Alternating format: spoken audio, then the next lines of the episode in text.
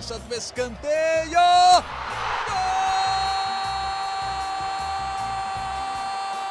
Para explodir o Estádio Independência em Belo Horizonte. Um dia que pode ser histórico para o América. Olha o Danilo, limpou para bater. Gol!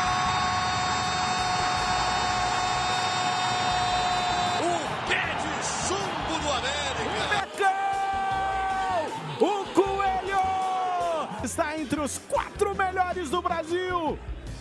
Muito bom dia, muito boa tarde, muito boa noite. No ar, mais uma edição do GE América. Alô, torcida do Coelho. O América está na Libertadores e ontem enfrentou o Atlético. A gente está gravando aqui, ó, na quinta-feira à tarde, esse podcast para repercutir o empate por 1 a 1 entre Atlético e América. O América fez 1 a 0 já no segundo tempo.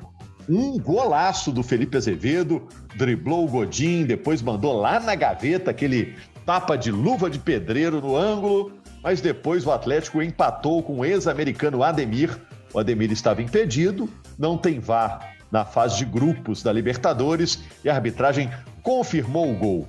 O presidente do América, inclusive, o Alencar da Silveira, reclamou bastante da confirmação desse gol do Ademir. Mas vamos falar então disso, do VAR, o VAR contra o América, né?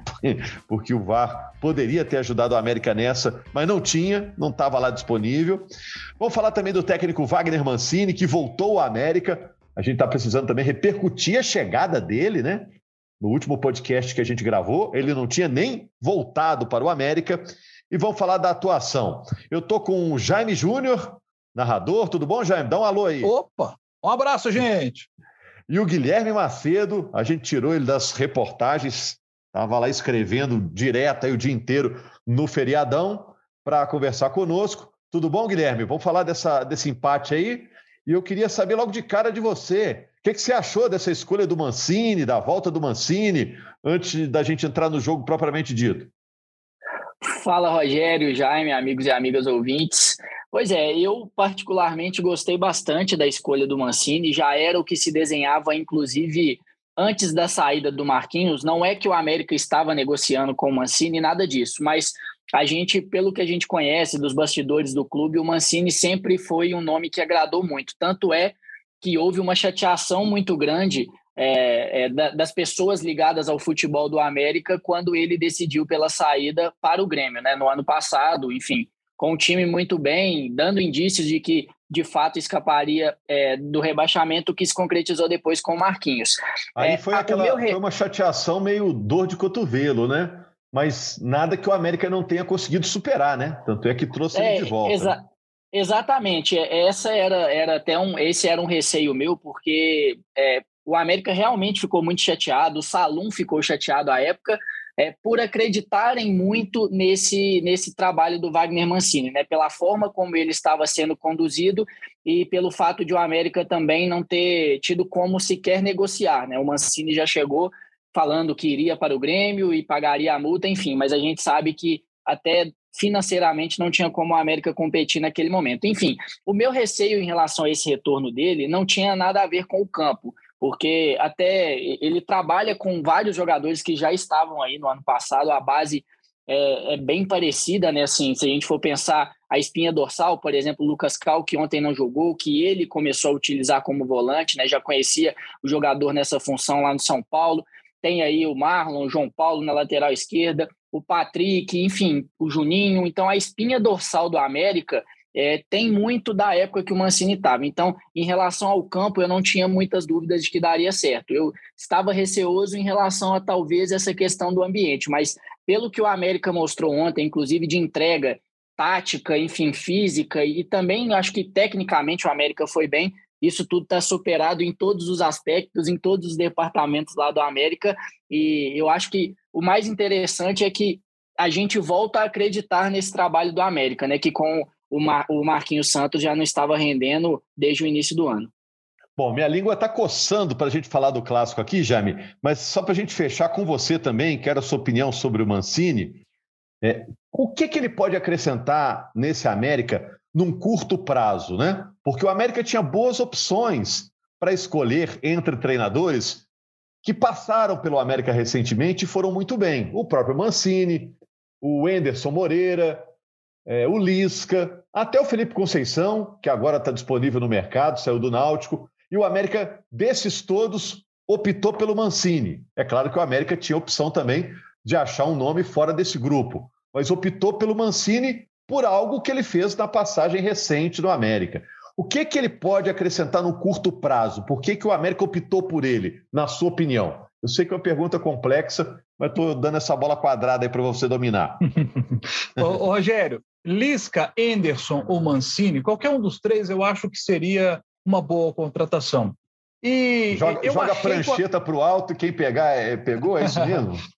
mas aí eu acho que o América foi inteligente na decisão, é, primeiro, eu achei que o América não iria no Mancini, porque eu tinha a impressão de que a ferida estava ainda aberta, porque os dirigentes sofreram muito com, com, com, a saída do Mancini. Eles não esperavam a saída do Mancini.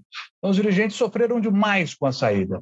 É, Mas... Nem todos os torcedores cicatrizaram esse machucado, né, Jair? É, Tem alguns que estão é. ainda invocados, né? Sim, sim. Mas, mas os dirigentes, é, no coração dos dirigentes, essa, essa cicatriz já, já, já a gente já consegue enxergar.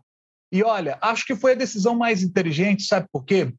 O América entrou agora num momento em que é jogo quarto e domingo, é quarto e domingo, é quarto e domingo.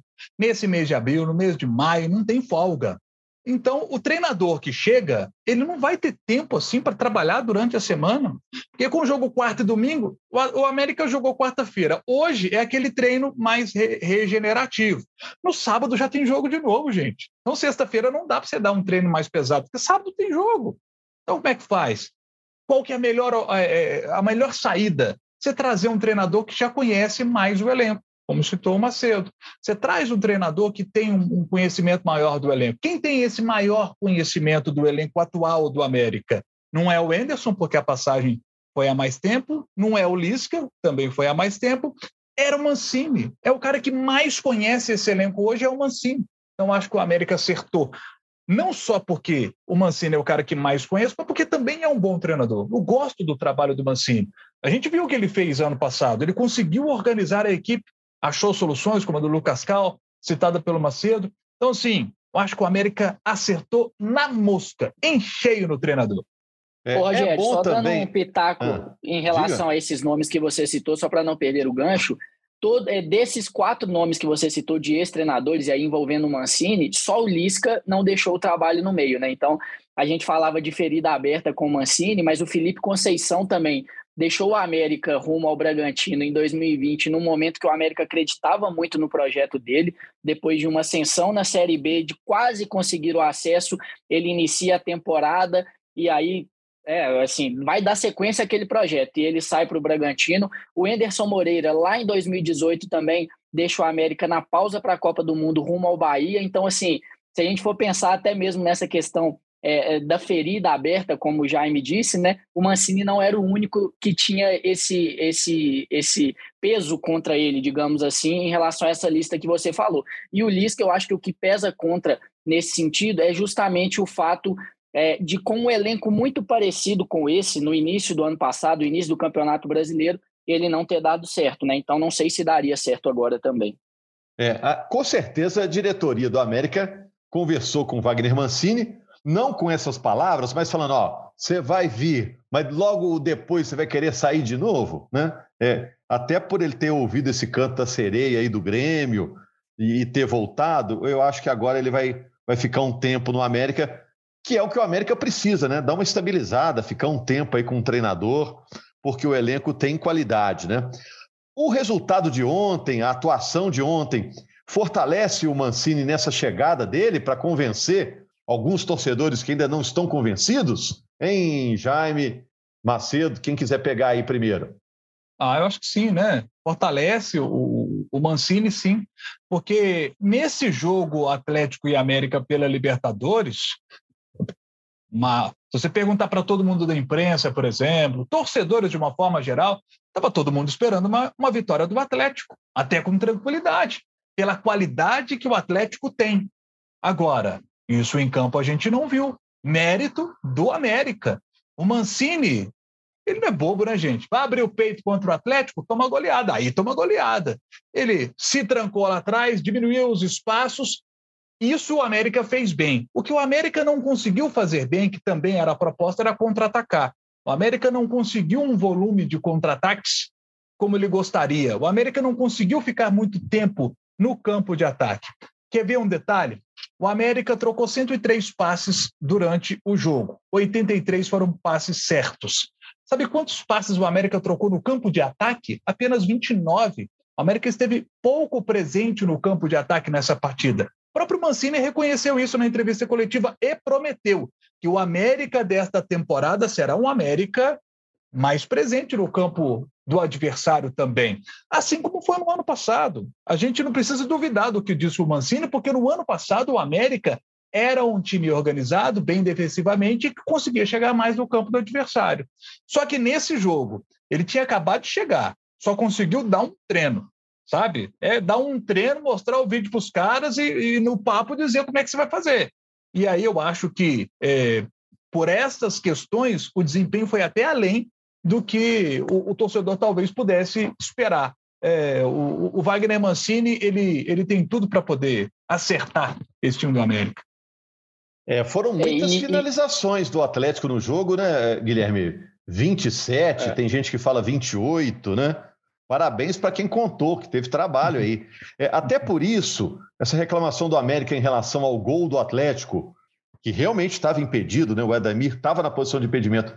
A gente tem que dar uma relativizada, não? Assim. É, eu acho, eu, é, eu acho que eu acho que essa situação aí, é, o Jaime fez a leitura perfeita do jogo, né? Era a estratégia ideal para o América.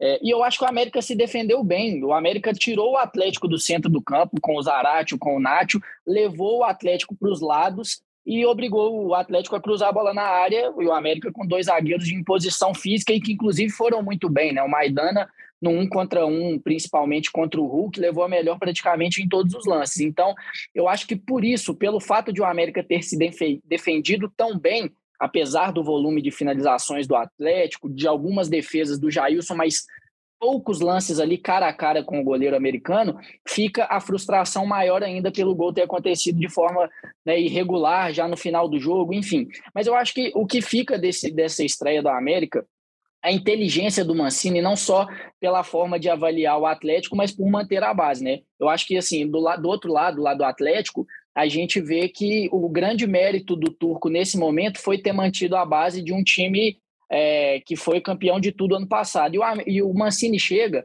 ele faz as mudanças, assim, ele faz uma mudança obri obrigatória, né? Que o, o Cal não, não, tava, não tinha condições de jogo por conta de dores no tornozelo.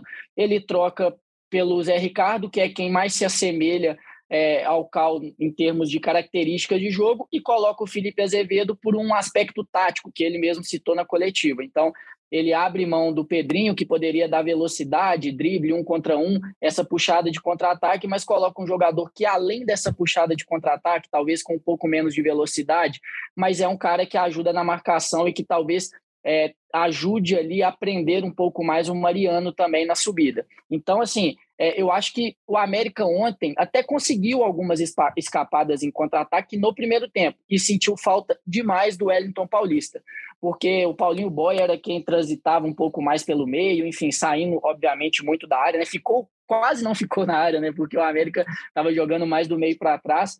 E aí, muitas vezes, ele ia para o lado esquerdo com o Everaldo na direita, fechando, mas quando fazia o cruzamento, só tinha um deles na área, né? contra os dois zagueiros do Atlético. Enfim, ontem o América não conseguiu sequer ter a chegada do Juninho é. ou do Alê na área para as finalizações. Então, acho que faltou isso ao América ontem. Sentiu muita falta do Elton Paulista ou de algum outro centroavante. Se o Aloísio, boi bandido, tivesse condições, talvez pudesse fazer essa, essa, essa função ali mais adiantado para ter presença diária. Então, é. basicamente, vai, eu que faltou um isso ao América. Vai demorar um pouquinho para o Elton Paulista voltar, né?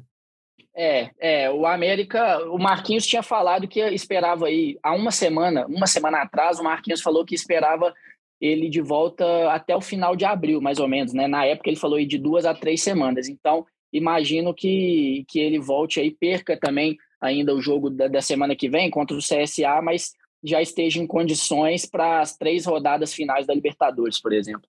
E o Aloysio tem televisão, não? O boi bandido? Eu, eu Vão soltar o boi, o boi bandido aí? o, o boi é, questão...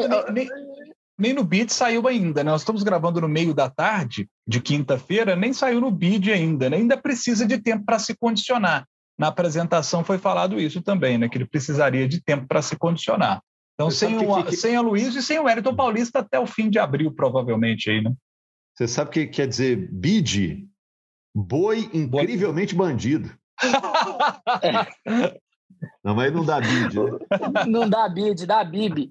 Mas, é, mas, o, mas, o, mas o Aloísio tem a questão de documentação também, por isso que ele não foi escrito no, no BID.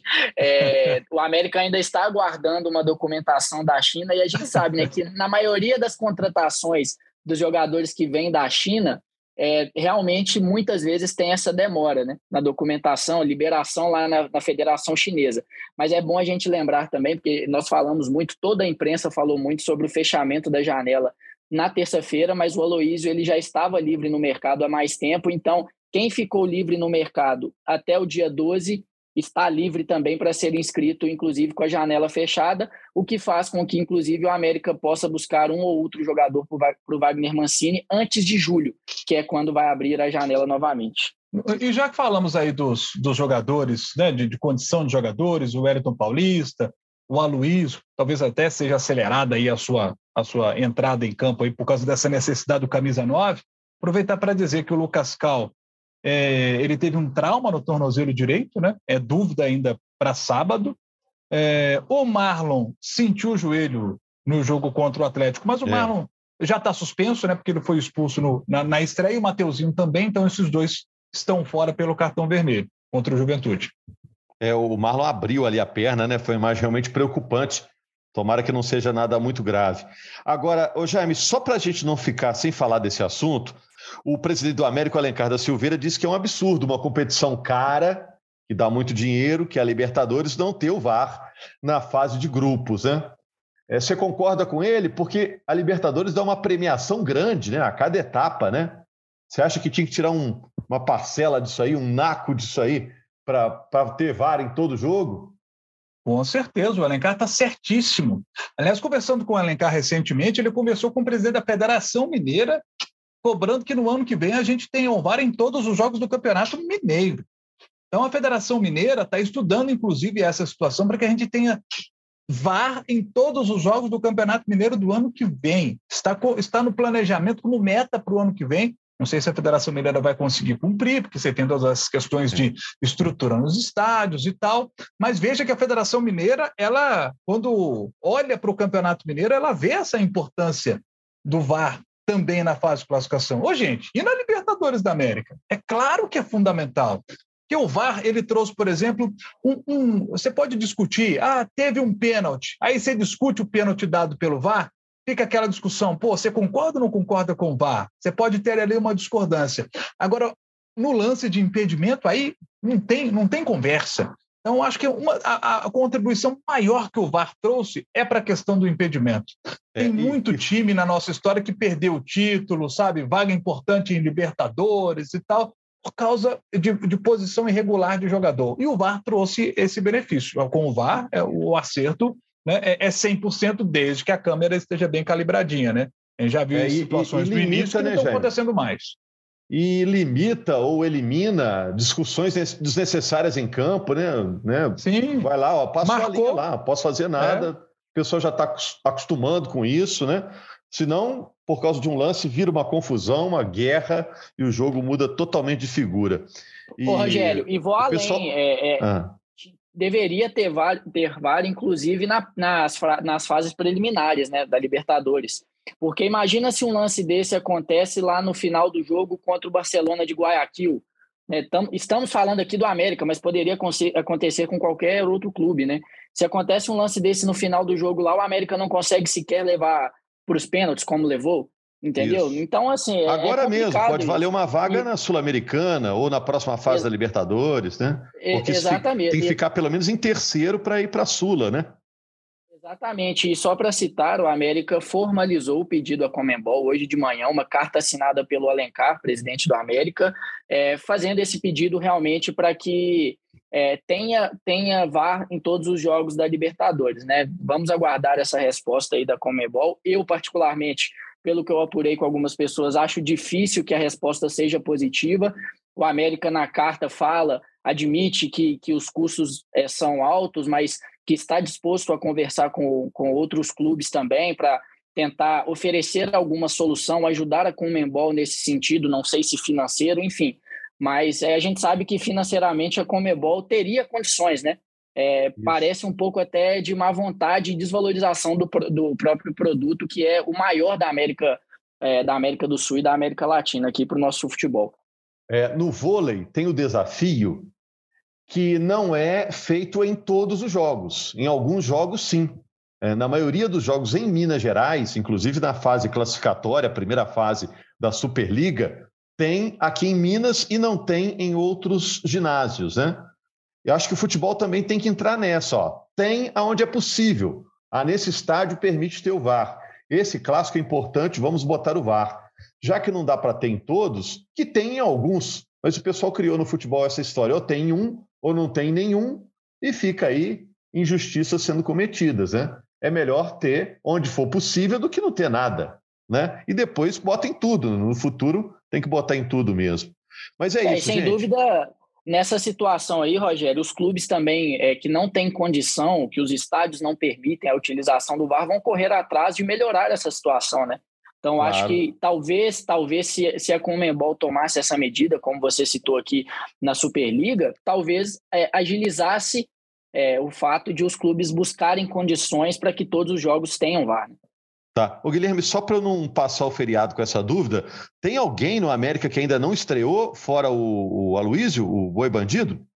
É, o América fez, anunciou contratações na semana passada, né? O América aproveitou aí, trouxe, trouxe zagueiro de empréstimo do Atlético Paranaense, enfim, o América anunciou dois jogadores na terça-feira. A gente aguarda a questão do bid, eles já foram, eles já tiveram um contrato publicado. Luiz o Boi Bandido ainda não, em função da situação que nós citamos de, janela, de não, não precisar estar inscrito na janela, né? Mas o América, dos jogadores que chegaram para reforçar o time há mais tempo, que precisavam ser inscritos até terça, foram inscritos e agora a gente aguarda condições físicas também para estreia. O América que, inclusive, no embrólio envolvendo o Vitor Roque, é, o Alexandre Matos citou que o América tentou, por exemplo, a contratação do Zé Ivaldo, zagueiro que acabou indo para o Cruzeiro. Então, o América estava se mexendo com alguns pedidos do Marquinhos Santos. Obviamente que agora a situação muda, muda o comando, muda também o pedido, o olhar sobre o elenco e talvez o América busque jogadores é, que estejam é, livres no mercado para escrever antes de julho. É, o Mancini já foi coordenador né? lá no São Paulo, tem esse olhar também de meio de cartola, né? Pode ajudar também. Ô, ô Jaime, e só para fechar, a gente já passou do tempo aqui, é, tem esse jogo contra o Juventude agora, no fim de semana, né? O América jogando em casa. Confronto crucial para o América, porque o principal objetivo do América é a manutenção na Série A. O presidente já disse. Com certeza, América e Juventude, sete da noite no Premier, nesse fim de semana, para o torcedor do Coelho acompanhar e o América já disse, prioridade, Campeonato Brasileiro. E só para trazer a informação, completar a informação do Macedo, ele citou os jogadores que chegaram, né? O Danilo Avelar, né? Que veio do Corinthians, né? Já regularizado no, no bid da CBF, não atua desde 2020, né? E o outro reforço que, que veio do Atlético Paranaense, que o Macedo citou, foi o Luan Patrick, né? Foi campeão sub-17 pela seleção, é outro jogador que o América ah, conseguiu acertar. Beleza, ô, então, Rogério, só para citar ah. mais um jogador que não estreou, e aí talvez o torcedor nem esteja se lembrando dele, é o, é o zagueiro Gabriel Gomes, né? Foi contratado do Inter de Minas lá no início do ano, teve uma lesão muscular muito séria e também não estreou. Então, só para não passar batida, eu sei que você perguntou em relação a esses últimos reforços, mas também entra o Gabriel Gomes nessa lista. Valeu, Guilherme. Você está sempre bem informado. Você é um reforço que tem que estar sempre em campo, né, Jaime? E o Jaime vai estar em ação no Premier com América e Juventude, duelo dos Verdes no sábado no Premier. O Jaime, o Fábio Júnior, a Janete, o Conrado lá com, como comentarista também. A gente agradece ao Maurício Mota que coordenou esse papo aqui e a gente está convidando você para acompanhar uma nova edição do GE América na segunda-feira, repercutindo o resultado do fim de semana pelo Brasileirão. Combinado? Grande abraço, torcedor americano. Fui para cobrança do escanteio. Gol!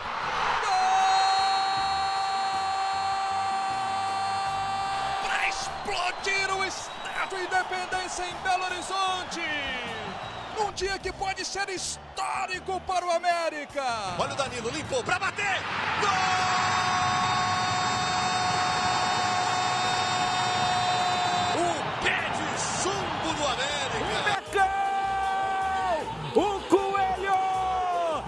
Entre os quatro melhores do Brasil.